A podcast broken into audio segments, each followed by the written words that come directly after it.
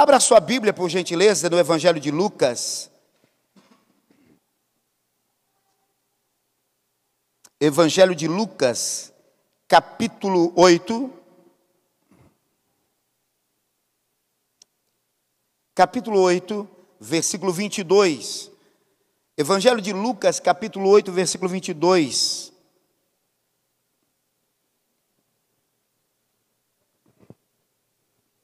Diz assim o texto: E aconteceu que em um daqueles dias, ao entrar no barco, pediu Jesus aos seus discípulos: Passemos para outra margem do lago. E partiram. Enquanto navegavam, ele adormeceu, e abateu-se sobre o lago uma grande tempestade com fortes ventos, de modo que o barco estava sendo inundado e eles corriam o risco de naufragar. Então os discípulos correram para acordá-lo, exclamando: Mestre, mestre, estamos a ponto de morrer. E ele se levantou e repreendeu a tempestade e a violência das águas. Tudo então se acalmou e houve perfeita paz. Jesus, no entanto, dirigiu-se aos seus discípulos e indagou: Onde está a vossa fé?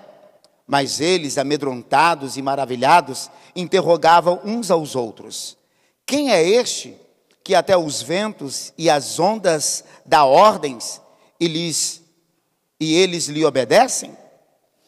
Nós vamos parar por enquanto aqui, porque essa vai ser a primeira parte do nosso sermão, e depois nós vamos para a segunda parte do sermão. E eu quero nesta manhã colocar como tema na nossa mensagem que a partir de Cristo tudo se faz novo. Ou o encontro com Cristo, tudo se faz novo. Eu quero que você entenda que quais áreas que o inimigo possa ter tocado em sua vida, na sua família, e a partir desse toque do inimigo, houve dores, angústias, perdas, houve ah, traumas, a partir do encontro com Jesus, Toninho. Tudo aquilo que o inimigo trouxe de feridas, Jesus vai trazer cura. Amém? A partir do encontro com Jesus, tudo se faz novo. Eu fico pensando, presbítero Wilson, o quanto de cristãos precisam voltar a ter alguns encontros com Jesus. É tão interessante que a pessoa, ele aceita Jesus como Senhor e Salvador e aquilo é um marco na vida dele. Porque fica muito claro o período que ele estava em trevas e agora esse encontro com Jesus traz luz. Ele pela primeira vez, ele volta a ter, ele sente paz, não volta, né? Ele tem paz. Ele pela primeira vez, ele começa a ter esperança porque ele estava vivendo sem Jesus e depois ele tem um encontro com Jesus, e então fica muito claro para ele a vida antes de Cristo e a vida agora a partir de Cristo. Mas o que acontece?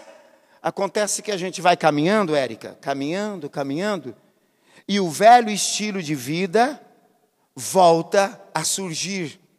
E aí que a gente faz? A gente volta a agarrar aquele velho estilo de vida agora com alguns hábitos que diferem da velha vida.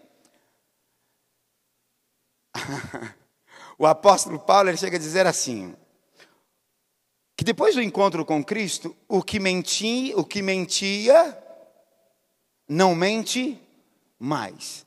Alguns não conseguem essa mudança total, mas ele começa a mentir menos, porque é processual. A Bíblia diz assim: aquele que roubava, não roube mais. Aí Paulo ainda dá até uma direção. O que fazer com aquele que roubava para não roubar mais? Que ele volte a trabalhar. Paulo ele vai dando instruções. Qual é o caminho para essa nova vida, para essa nova dinâmica, para essa nova formatação depois do encontro com Jesus. Mas o que acontece, Amanda, é que na caminhada com Cristo, Agora, dentro da, da instituição, nós chamamos o templo de igreja, e isso é muito usual, mas não é fato, porque a igreja somos nós, amém? E então, a partir desse novo momento, desse novo estágio de vida com Jesus, nós precisamos nos conectar com novas pessoas, não é verdade? Porque se eu encontro com Jesus e volto a permaneço, aliás, com as mesmas amizades que eu tinha antes do encontro com Jesus, então eu nem vou para a nova vida. Por quê? Porque aqueles amigos, antes de eu ter o encontro com Jesus, os lugares pelos quais eles me convidam a ir, a conversa que eles têm, já não combina muito com esse novo momento da vida com Jesus, não é verdade, gente? Então, se eu estou tão apegado a esses amigos, é uma questão de tempo para eles me convencerem que a decisão que eu fiz de ter o um encontro com Jesus não foi a decisão assertiva. E aí eu volto para a velha vida, conhecendo Jesus, tendo experimentado paz, alegria, mas eu volto àquele estilo de vida. Mas a grande maioria, eles abandonam ou estabelecem um, um distanciamento de segurança com aqueles amigos e eles precisam se conectar com um novo grupo de amigos que biblicamente não são amigos, David, são irmãos. Vocês estão aí? Esse novo grupo não são amigos. Esse novo grupo é o que, gente? Um pouquinho mais forte, por favor. Eles são o que, gente? Irmãos. Irmãos. A gente precisa ter esse esse entendimento cultivar esse entendimento, porque agora esses novos amigos são irmãos. E eles estão, alguns estão num processo mais adiantado do que o meu, outros estão no mesmo nível que o meu, e outros estão num nível anterior ao meu. Aí eu preciso ter esse discernimento para eu ver com quais novos irmãos eu vou me posicionar em relacionamento.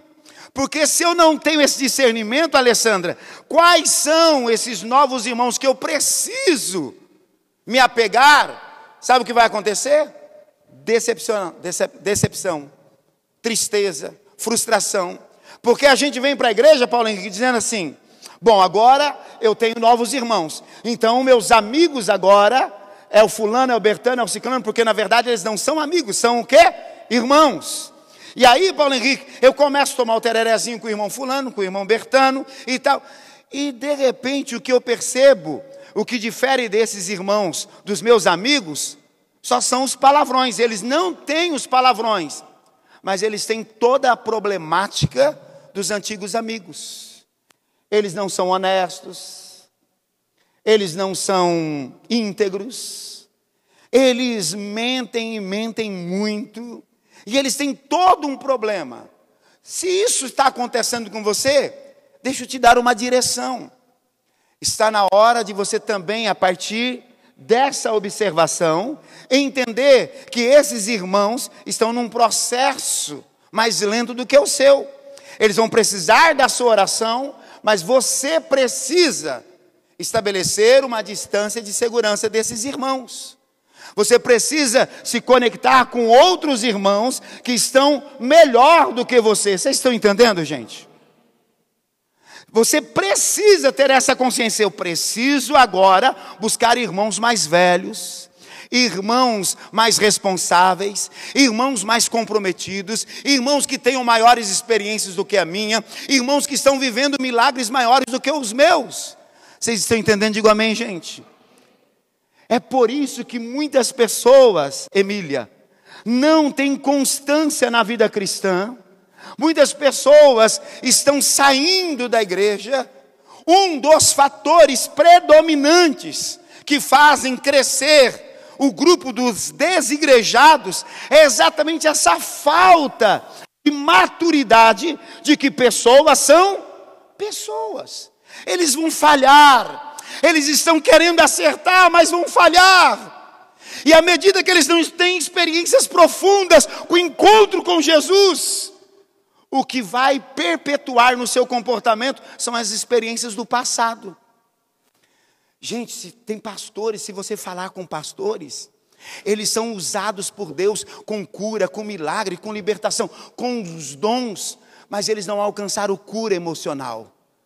O padrão comportamental desses homens é idêntico aos incrédulos. E se eles descerem, Wilson, do altar e saírem da estrutura, a esposa, os filhos já vão sentir: meu Deus, que homem terrível é esse? Como eu amo esse homem lá em cima, mas quando ele sai dessa estrutura, quando as luzes se apagam, quando ele vai para casa, é terrível. Ele é nervoso, ele, ele, ele não tem fé, ele é um homem impaciente, ele é violento. São esses comportamentos que têm feito muito crescer o grupo dos desigrejados. Porque aí você se aproxima do seu pastor, do seu líder, do fulano, do Bertano, acreditando que ele tenha maiores experiências do que a sua. E que ele já é melhor humano do que você. E à medida que você se relaciona com ele, você diz: Nossa, esse cara é pior do que eu. E aí isso te fortalece a acreditar na mentira do diabo. Para que você ir, vai, vai para a igreja? Ora em casa. Busque a Deus em casa. Você é melhor do que fulano, bertano, ciclano. O diabo sempre vai fazer você se comparar com aqueles que você é melhor. Agora, o seu orgulho também vai fazer isso, porque quando não é o diabo, Lia, é o orgulho. O orgulho e o diabo sempre tem a tendência de fazer nós nos compararmos com aqueles que nós somos melhores. Agora, os traumas, as feridas, as machucaduras que roubaram a nossa identidade em Deus, vai fazer sempre nós nos compararmos com aqueles que são melhores do que a gente. Para a gente se sentir pequeno. Você lembra que há mais ou menos há sete anos atrás eu tenho dito assim: nos extremos Deus não está. Nos extremos Deus não está. Se Deus não está, tem uma outra pessoa espiritual lá, que é o diabo. Então, onde Deus está, Gabriela? No equilíbrio. Deus pega a gente dos extremos e ele traz para o equilíbrio. Esse texto mostra uma experiência extraordinária com os discípulos. Jesus, Roger, pega os discípulos e diz assim: gente, vamos passar para outra margem. Algum outro texto diz assim: já era tarde, mas Jesus chamou-os para outra margem. E os discípulos se submeteram ao convite de Jesus e foram para outra margem. Jesus, durante o dia, tinha atendido toda uma multidão, e Jesus, sendo homem, ele estava cansado. Jesus, sendo homem, ele estava o que, gente? Cansado. E Jesus foi dormir. Jesus está dormindo e uma tempestade se levanta. A tempestade se levanta porque Jesus estava dormindo? Não. A tempestade se levanta porque é, havia brechas? Não. A tempestade se levanta porque eles estão no caminho certo. Quantas pessoas acreditam que parte das lutas que você está enfrentando é porque você está no caminho errado? E principalmente as pessoas muito espirituais, eles sempre discernem o seguinte: se você está passando luta é porque alguma coisa está errada. Agora, se ele está passando luta, é porque ele está numa batalha espiritual. Você está entendendo? É assim: a luta é sua, você está errando em alguma coisa. A luta é minha, é porque eu estou numa batalha espiritual. Olha só. São essas coisas que acontecem que faz muita gente parar de cultuar. Mas eu quero nesta manhã pedir que o Espírito Santo derrame discernimento no seu espírito. Quantos querem discernimento? Amém. Receba em nome de Jesus discernimento. Mas existem algumas coisas sobre discernimento que você precisa aprender. Eu posso e devo discernir pessoas e ambientes a partir da observação. Se eu, Juliana, tenho a capacidade de observar ambientes e pessoas, então a partir dessa observação eu já consigo discernir, sim ou não, gente? Sim. Isso é o óbvio das pessoas inteligentes. Se você quer aprender a discernir, vá para o óbvio. Isso está à disposição de todo ser humano. Eu não preciso ser espiritual para alcançar discernimento. Claro que tem o discernimento espiritual, mas tem o discernimento da inteligência, do observar. Se eu estou vendo, Érica, que as pessoas estão tomando determinadas decisões e as coisas não estão dando certo para ela, o que me faz acreditar se eu tomar aquelas decisões vai dar certo para mim? Você está entendendo, gente? Então você precisa observar a conduta de algumas pessoas, o comportamento e os resultados. Conduta, comportamento traz resultados, sim ou não? Se os resultados são positivos e você deseja ter resultados positivos, é uma boa pessoa para acompanhar. Se os resultados são negativos e você não deseja ter resultados negativos, essa pessoa, Heber, é uma boa pessoa para acompanhar? Não, gente. É simples assim, isso é óbvio. Agora tem o discernimento espiritual. Que isso, Lia, aí é preciso oração, profundidade bíblica, porque Paulo Rodrigo, preste muita atenção. É impossível alguém ter discernimento espiritual se o mesmo é raso biblicamente. Uau! Pessoas rasas biblicamente, os mesmos não possuem discernimento espiritual. Eles se enganam e enganam outros mais rasos do que eles. Vocês compreendem isso? E o que eu percebo é que um grande grupo de pessoas que não tem discernimento espiritual, porque os mesmos não conhecem a Bíblia profundamente, eles também estão enganando um monte de outras pessoas mais rasas do que eles. Porque, infelizmente, mais de 85% dos crentes, eles nunca leram a Bíblia completa. Vocês sabiam disso? 85% dos crentes brasileiros nunca leram a Bíblia por completo, incluindo os pastores. Vocês estão aí? É assustador ou não é, gente? E aí a gente olha para alguém, Aqueles que estão aqui há mais de 10 anos cultuando comigo sabem que uma operação de dom, a operação dos dons, nunca foi e jamais será um indicativo de espiritualidade. Os dons é a manifestação do favor de Deus para o ser humano. Amém, gente? Mas vamos lá. Então o texto mostra Jesus convidando os discípulos para ir para outra margem. E Jesus, cansado, dorme. Os discípulos experientes estão ali e tal, e de repente surge uma tempestade. Surge o que, gente? Uma tempestade. Posteriormente, nós vamos ver que a causa dessa tempestade é exatamente o inimigo não querendo que Jesus chegue no lugar que Jesus determinou chegar. Vou, vou repetir isso.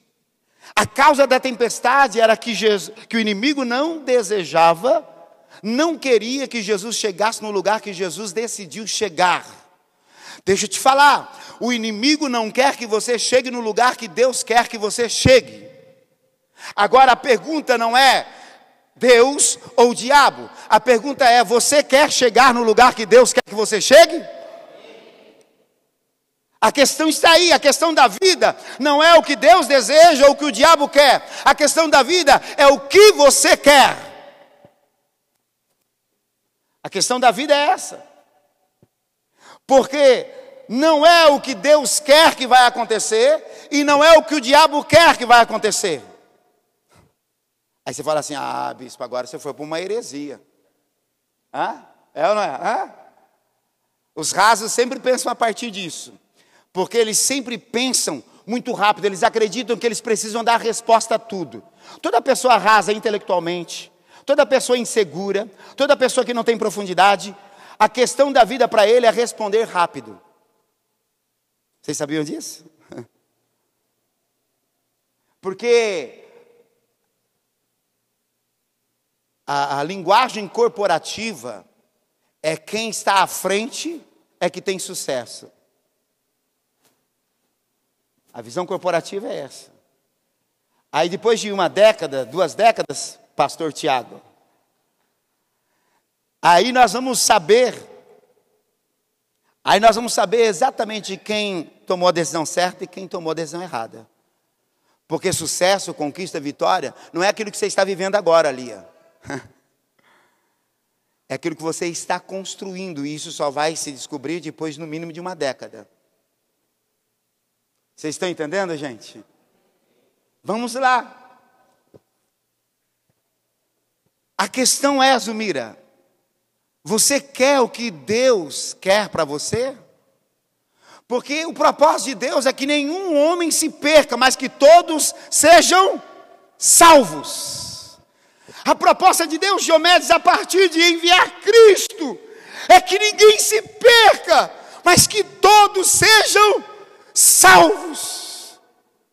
Mas Jesus, pastora Neuza, olhando para o comportamento e para as escolhas dos indivíduos, a partir das mesmas informações, Jesus diz assim: olha, Jesus faz uma analogia, Jaque. Dois estarão em uma casa, deitados em uma cama, está falando de um casal, sim ou não, gente? Mas aí Jesus diz assim: um será levado, o outro será deixado. Jesus, ainda a partir da figura família, Jesus diz assim, Maria: dois estarão no campo, trabalhando, são parceiros de canga, são parceiros de sonhos para a vida. Mas aí, Roger, Jesus diz assim: um será levado, outro será deixado. É o propósito de Deus que um suba e que o outro seja lançado no inferno? Não. Isso é tão fato, Samuel, que ainda quando estávamos nos nossos delitos, nas, nos nossos pecados, Ele se fez pecado por nós. A Bíblia diz que Ele tomou o nosso lugar. Com qual propósito, Edjane? Que todos sejam salvos. Mas todos vão ser salvos. Você percebe então que vitória não é o que Deus quer, e não é o que o diabo quer que vai determinar na sua vida, é o que a vitória vai desejar, vai se posicionar, é o que você quer. Porque Deus, na sua soberania, deu ao homem o livre arbítrio. E a paz no seu interior, Luciana, é que, é que se torna o seu árbitro o seu árbitro de vida é exatamente a sua paz interior. Quantas pessoas se ocupam tanto porque eles não podem parar, porque quando eles param, eles percebem que eles não têm paz. As pessoas se ocupam dia e noite, porque se eles pararem, Diomedes, eles percebem que eles não têm paz e o árbitro, que é a paz do homem, dá cartão amarelo, dá cartão vermelho, mas as pessoas nunca mudam a sua rota. Vamos para o sermão? Porque Deus está falando de uma maneira muito profética aqui, dando direção, e por isso que eu não estou indo para o sermão, porque o que eu entendo é que a gente precisa ministrar mais a igreja do que exemplo mais do que a gente deseja para nós mesmos ou para a igreja, porque Jesus é o Senhor da igreja. Então Jesus chama os discípulos e os discípulos obedecem. Jesus dorme porque está cansado e uma tempestade se levanta. Homens experientes no mar lutam, batalham, mas a tempestade tem cunho espiritual. Porque, Maicon, se a tempestade fosse de maneira natural, os discípulos logo iriam ter resolvido porque eles, eles eram homens experimentados no mar, tinham experiência, mas eles não conseguem resolver. E aí, quando eles não conseguem resolver, sabe o que eles fazem? Eles vão chamar Jesus. Quando você percebe que não está mais ao seu alcance a solução dos seus problemas, o que você faz? Aqui está uma dica. Os discípulos, eles foram chamar quem? Jesus. Eu gostaria que você começasse a aprender a chamar Jesus quando as coisas saem do seu controle. O texto então mostra que eles vão, acordam Jesus, e o texto diz: Senhor, o senhor não vê que perecemos? É tão interessante que quando nós estamos assustados, quando estamos tomados de medo, quando a gente percebe que as coisas fugiram do nosso controle, a gente sempre faz uma cobrança exagerada. Olha o que eles falam para Jesus: Senhor, senhor não vê que perecemos? Senhor, socorre. Eles estão mais ou menos dizendo assim, Malia: O senhor não se importa com a gente? Quantos filhos na adolescência, quando o pai a mãe diz não, ou o pai e a mãe não dá a resposta que eles querem, o que, que eles falam? A senhora não me ama, o senhor não me ama. Tem um monte de cristãos assim, pensando que Deus não os ama. Porque eles não querem um Deus que dê direção, eles querem um Deus que sirva a eles. E está sendo ensinado demais no Brasil, é ou não é, gente? Um Deus que tem que te fazer tudo, é assim ou não é, gente? Um Deus que tem que dar tudo para você. Eu quero dizer para você que andar com Deus tem todas essas bênçãos mesmo. Mas o propósito da caminhada com Deus, Diomedes, nunca foi te dar tudo. Foi primeiro tirar você da condição de pecador, de destituído, separado de Deus, para se tornar filho de Deus. E como filho, você tem um propósito aqui na terra: fazer que muitos outros também se tornem. Uau! A igreja está falhando nessa, nessa tarefa básica, presbítero Wilson. Quantos cristãos não estão preocupados em fazer outros se tornarem filhos de Deus? Tem cristãos que estão tão imparciais e não estão orando de maneira constante pelos seus, pelos seus filhos, por, pessoas da sua família. Estão vendo que aquele comportamento longe de Cristo vai trazer problemas terríveis aqui na terra e pior, vai fazê-los viver a eternidade sem Deus. Mas não estão chorando. Precisariam converter o sorriso em pranto, a alegria em tristeza e dizer: Senhor, eu quero a salvação. Senhor, eu quero a salvação. Todos os dias. Levantar um grupo de oração por aqueles que ainda não estão salvos. Mas vamos lá. Então os discípulos vão, acordam Jesus, e Jesus logo levanta calmamente. Jesus, em meio à tempestade, em meio a gritos, Michael. Porque levantar em meio aos gritos tranquilamente é difícil, é ou não é, gente? Porque quando você está dormindo, aí você é acordado sob gritos, automaticamente o pavor, o susto, não é? O pavor dos outros traz um susto, e o susto faz você reagir, Érica, quase como correspondente àquele pavor do lado de fora. Mas Jesus acorda calmamente, porque as coisas que estão do lado de fora não afetam Jesus do lado de dentro. Muito dos seus problemas, guarde isso, muito dos seus problemas nunca estão do lado de fora. Vou repetir isso, gente, porque aqui está uma chave para a mudança da sua vida. Muito dos problemas que você enfrenta e você acredita que são reais, muito deles não estão do lado de fora, eles estão do lado de dentro.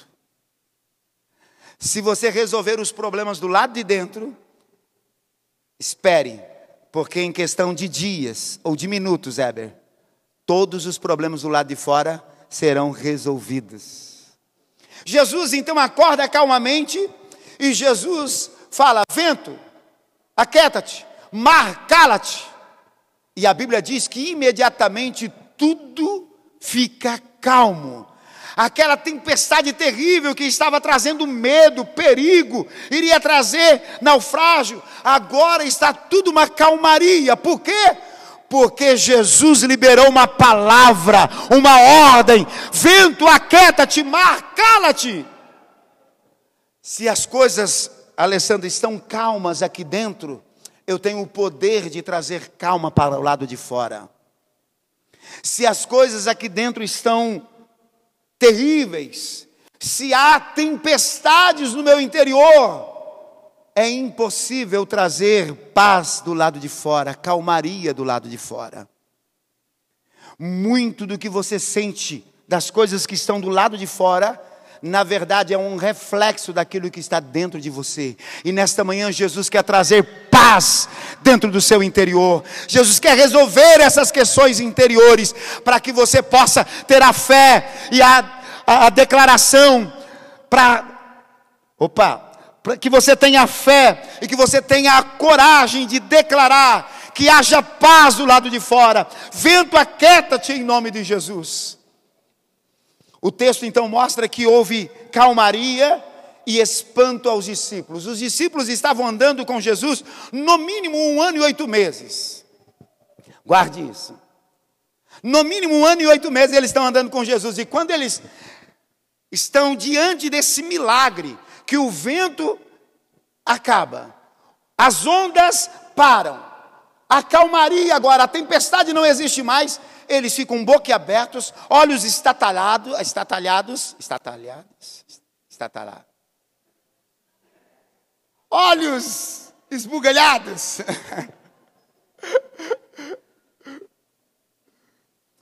Eles ficam espantados, e aí, Paulo Henrique, eles manifestam aquilo que estava dentro. Falta de conhecimento com quem eu estou andando. Nossa. Hã? Olha só o que eles dizem. Quem é este? Gente, um ano e oito meses, dormindo junto, acordando, vendo muitos milagres. Gente, não, aquele não era o, o primeiro milagre, mas fora o primeiro milagre com a natureza, com as intempéries da natureza. Isso, esse milagre é suficiente para revelar quem são eles e como as emoções estão. Eles caminhavam com Jesus com as motivações erradas, pastora Neuza, a ponto deles não se relacionarem com Jesus certo. Vou repetir isso.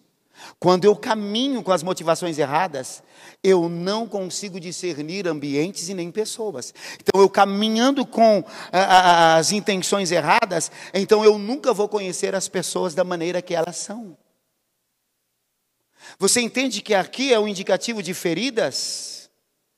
Se as minhas intenções estão erradas, eu não conheço a pessoa que, que, que o outro é. E se eu não conheço a pessoa, então logo eu nunca vou me conectar a ela da maneira certa, porque as minhas intenções estão erradas. Os discípulos dizem: Quem é este que até o vento e o mar lhe obedece? Quem é ele, gente? Jesus. Era o discipulador. Quantas pessoas estão aqui e de repente ainda não nos conhecem? E eu já estou aqui de volta há 12 anos. Há 12 anos eu estou aqui de volta. E quantas pessoas que ainda não me conhecem? Você está caminhando com Jesus há quantos anos? Há 30? Quais são as experiências reais que você teve com Jesus? Porque vida cristã sem experiência cristã não é vida cristã, gente. Porque o nosso Jesus, ele venceu a morte. Aleluias. Vamos terminar, vamos para o segundo. Preciso Opa, errei aqui.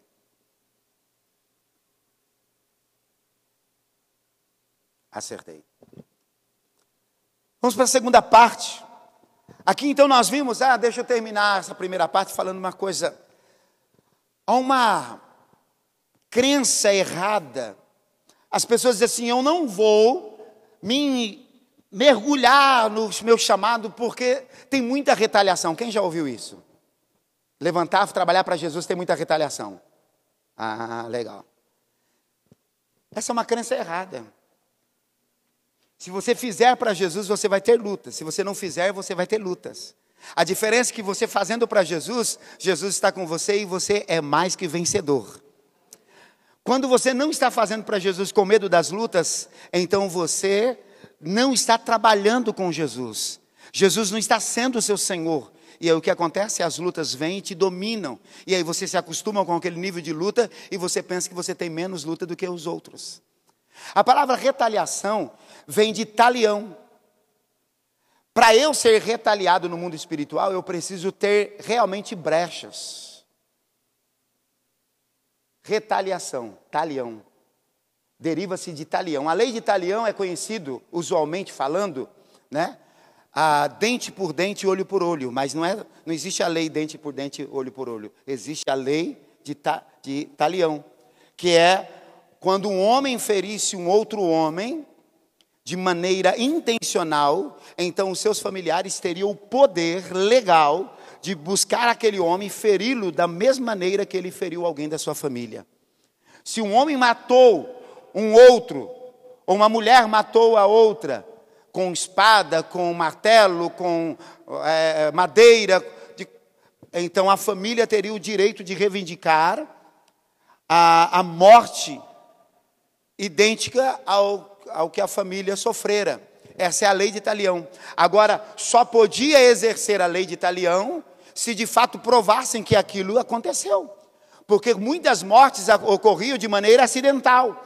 E então, logo a família que, que uh, uh, o ofensor logo falava: Olha, gente, na verdade parece que eu quis, mas isso foi um acidente. Nós estávamos construindo e aí ele foi me passar uma madeira e de repente a madeira escapou e caiu direto na cabeça dele e ele veio a óbito. Não foi com intenção, foi um acidente. Aquela família enlutada não podia mais ferir aquele homem, ninguém da sua casa, porque não era fato. Você está entendendo a lei de Italião? E eu não preciso e não tenho nem tempo também para ir mais fundo nisso. Mas o que eu quero é destruir essa mentalidade de que envolver-se na obra de Deus traz lutas maiores. A gente precisa de homens e mulheres que queiram trabalhar para Deus, amém? Então a gente precisa entender isso.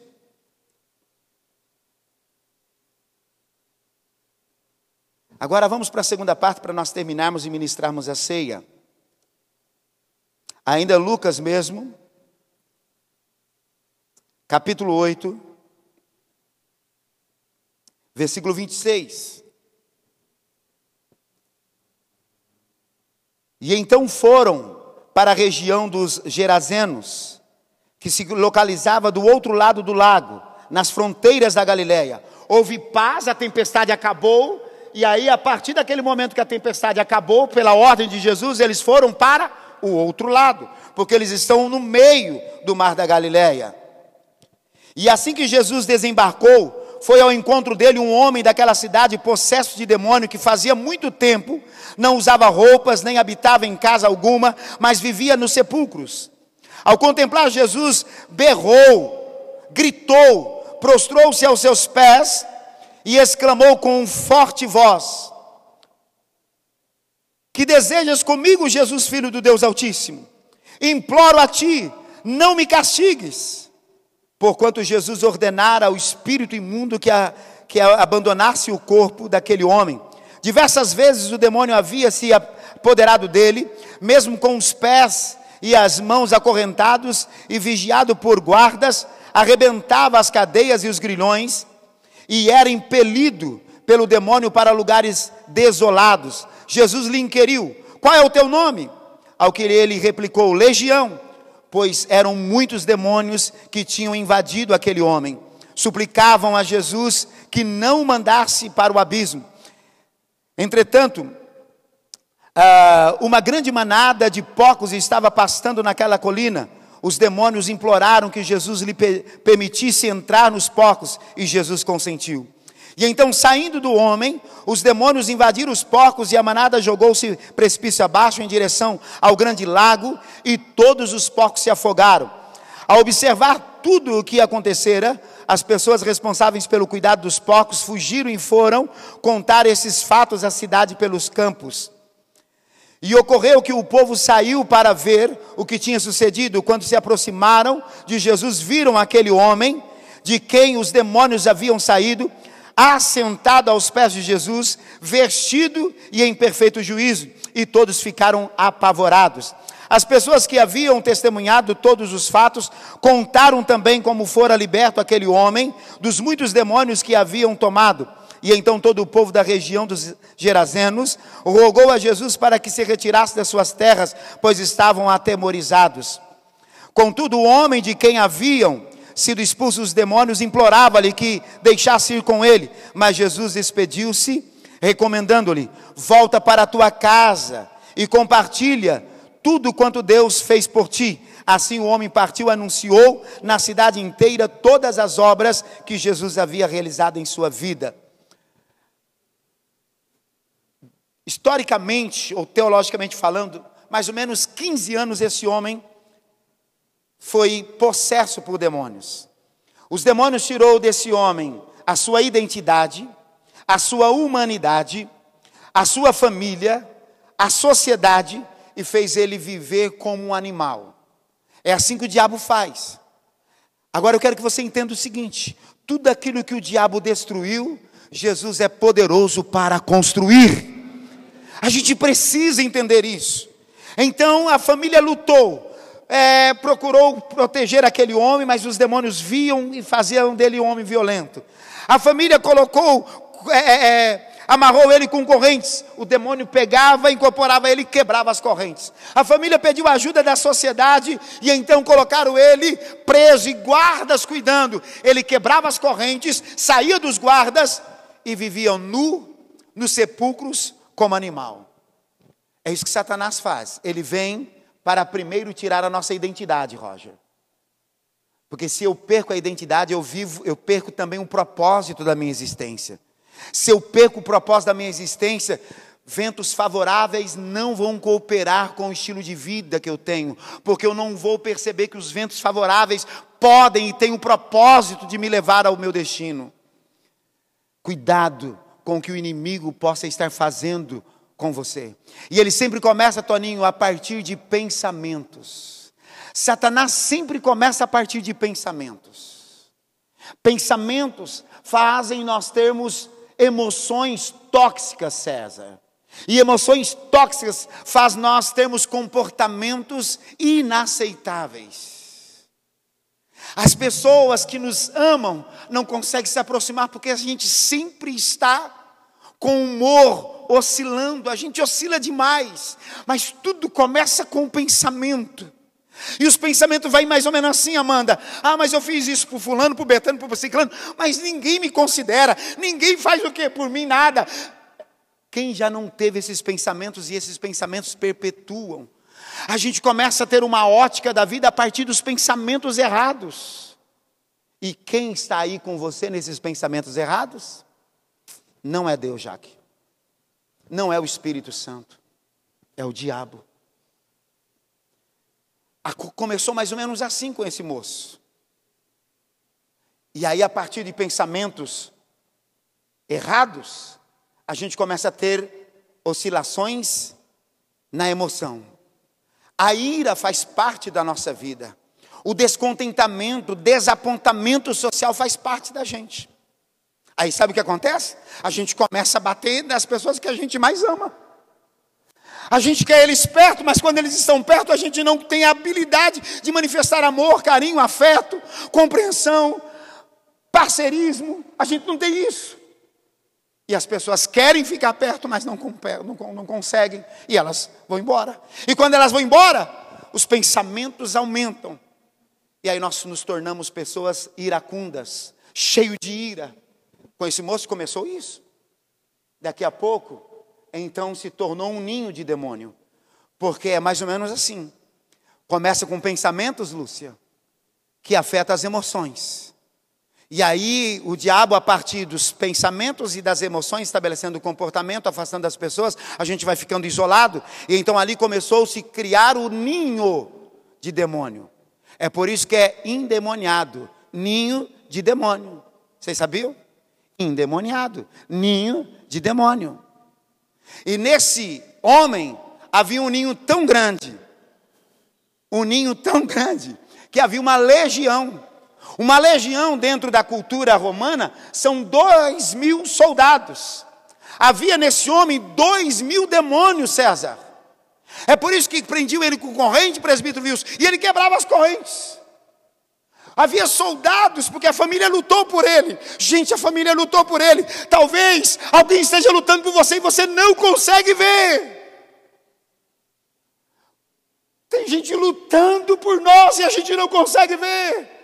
Porque já os pensamentos estabeleceram que tipo de emoções nós temos, e as emoções estabeleceram que tipo de comportamento a gente está tendo. Mas nesta noite, nesta manhã, Jesus te trouxe aqui Jesus te trouxe aqui para ter um encontro com Ele. Jesus quer ter um encontro com você, Jesus quer ter um encontro comigo e dizer: basta, hoje eu faço tudo novo. Jesus quer fazer tudo novo. Jesus chega lá, aquele homem já está há mais de uma década morando sozinho e no sepulcro, comendo vísceras, comendo as vísceras dos mortos. O diabo veio tirando a identidade, tirando a humanidade. Alguém preso em corrente é humano? Mas a família procurou prender uma ação desumana para ver se conseguia humanizar aquele que o diabo estava desumanizando. É assim, gente. Quantas vezes você vê uma ação de alguém e diz assim: Isso não é um ser humano? Quantos já não pensaram isso? Levanta a mão quem já pensou isso. Aquela ação não é humana. É esse o propósito do diabo: é desumanizar o humano. E aí o que acontece? Jesus chega lá, Paulo. Aleluias. Sabe o que eu estou querendo agora? Que Jesus possa chegar na minha vida e permanecer na minha vida. Eu quero que Jesus chegue na sua vida e permaneça na sua vida. Porque Jesus chegou lá naquele lugar, o demônio veio de lá gritando, porque, gente, os demônios sabem quem é Jesus. Os discípulos presbíteros, agora, duas horas antes, não sabiam quem era Jesus, mas os demônios sabem quem é Jesus. Talvez você não saiba quem é Jesus, mas os demônios sabem quem é Jesus. Jesus chega lá, os demônios fazem aquele homem vir gritando, dizendo: Ó oh, Jesus, filho de Deus Altíssimo, porque vieste nos perturbar, não nos lance no abismo. E ele vem e se curva, Edjane, fica de joelhos diante de Jesus. E Jesus dá uma ordem: saia dele. E de repente Jesus fala: Não, pera lá. Qual é o teu nome? E ele diz: Nós somos legiões. Mas, Senhor, permita ficarmos aqui. Samuel, uma legião de demônios que estava aterrorizando aquela região há mais de uma década, agora se dobra diante de Jesus, reconhece a autoridade de Jesus e sabe que para eles permanecerem ali, eles precisam de uma permissão. Uau! Você está entendendo? Satanás, ele não pode operar na sua vida se Deus não der uma permissão. E para Deus dar uma permissão, você e eu precisamos sair da jurisdição de Deus. Tem muito crente sofrendo porque ele está fora da jurisdição de Deus. Quando eu saio, Weber, da jurisdição de Deus, há um problema sério. Agora, para nós terminarmos, Jesus então diz: sai, pode entrar nos porcos. E aí os demônios vão para os dois mil porcos que estão lá, e os dois mil porcos vão para o lugar onde eles foram vencidos. Os demônios vão para o lugar onde eles foram vencidos, Wilson. Quando Jesus disse: Vento, aquieta-te, mar, cala-te. Jesus estava falando para o mar? Jesus estava falando para o vento? Não, Jesus estava falando para os demônios que estavam lá do outro lado, Paulo Rodrigo. Por isso, quando os demônios entram nos porcos, para onde eles vão? Para o lugar que Jesus os venceu. Eles jogam todos os dois mil porcos no mar, porque foi exatamente ali que Jesus os venceu. Jesus venceu os demônios lá na, na, na terra dos Gerazenos, pastor Tiago, antes de chegar lá. Jesus, ele já venceu todas as suas lutas antes dele chegar na sua vida. Agora ele quer entrar na sua vida. Ele quer fazer parte da sua vida. Ele quer ser senhor da sua vida. Não é só participar da ceia, gente. É ter comprometimento. Você vê? Estou falando de constância. Eles passam o mar, vence os inimigos ali, o inimigo ali, e Jesus chega só para mostrar que já é vencedor. E aí, o homem está curado, liberto. Jesus agora come curado, liberto. Jesus fala assim: discípulos, vamos pôr uma roupa nele. Aí os discípulos já logo preparam as melhores roupas, coloca no homem, o homem agora em paz, em perfeito estado, em perfeito juízo, Michael, ele senta aos pés de Jesus e Jesus começa a ensinar ele. A cidade não quer Jesus ali porque estão com medo de perder mais coisas, rejeitam Jesus, mandam Jesus embora. Jesus então, Jesus sempre é assim, Roger: estou à porta e bato. Se alguém ouvir a minha voz e abrir a porta, eu entrarei com ele, eu vou cear com ele, eu vou participar daquilo que ele tem. Olha só, vou cear com ele, Heber, vou participar daquilo que você tem, se você abrir a porta. Se você abrir a porta da sua vida, Jesus vai entrar e vai cear com você. Quando eu vou na sua casa e vou cear com você, eu vou participar daquilo que você tem. Agora, o que Jesus diz? E ele vai cear comigo. A grande maioria dos cristãos, Lúcia, participa só dessa primeira fase. Jesus vem e ceia com ele, sente paz, alegria, começa a receber algum nível de cura, mas eles não perseveram, eles não dão continuidade, e aí eles não ceiam com Jesus, irmã Lia. Porque quando eu ceio com Jesus, eu não vou participar daquilo que eu tenho, eu vou participar daquilo que Ele tem. Fiquem em pé, por gentileza. Quero convidar os diáconos. Vamos para esse segundo momento. Vamos pedir que esse encontro com Jesus faz tudo ficar novo.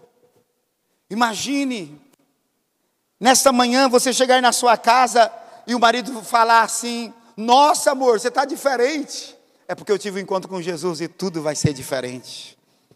Imagina os filhos olhando para você a parte da tarde agora e vendo você mais calmo, mais tranquilo. Você vai falar assim: é porque eu tive um encontro com Jesus e está tudo diferente. Sente aos pés de Jesus diariamente. Como pode fazer isso? Sentar aos pés de Jesus? Aprenda a ler a Bíblia. Aprenda a amar a palavra de Deus. Aprenda a se conectar com os irmãos mais velhos que vão te trazer experiências. Pare de andar sozinho. Pare de acreditar que é um incômodo ir na casa do outro. Pare de acreditar que ligar para o seu pastor é um incômodo. Você precisa se conectar com alguém que vai cooperar para você sair do lugar que você está, para ir para o lugar que Cristo quer te levar. Feche os seus olhos.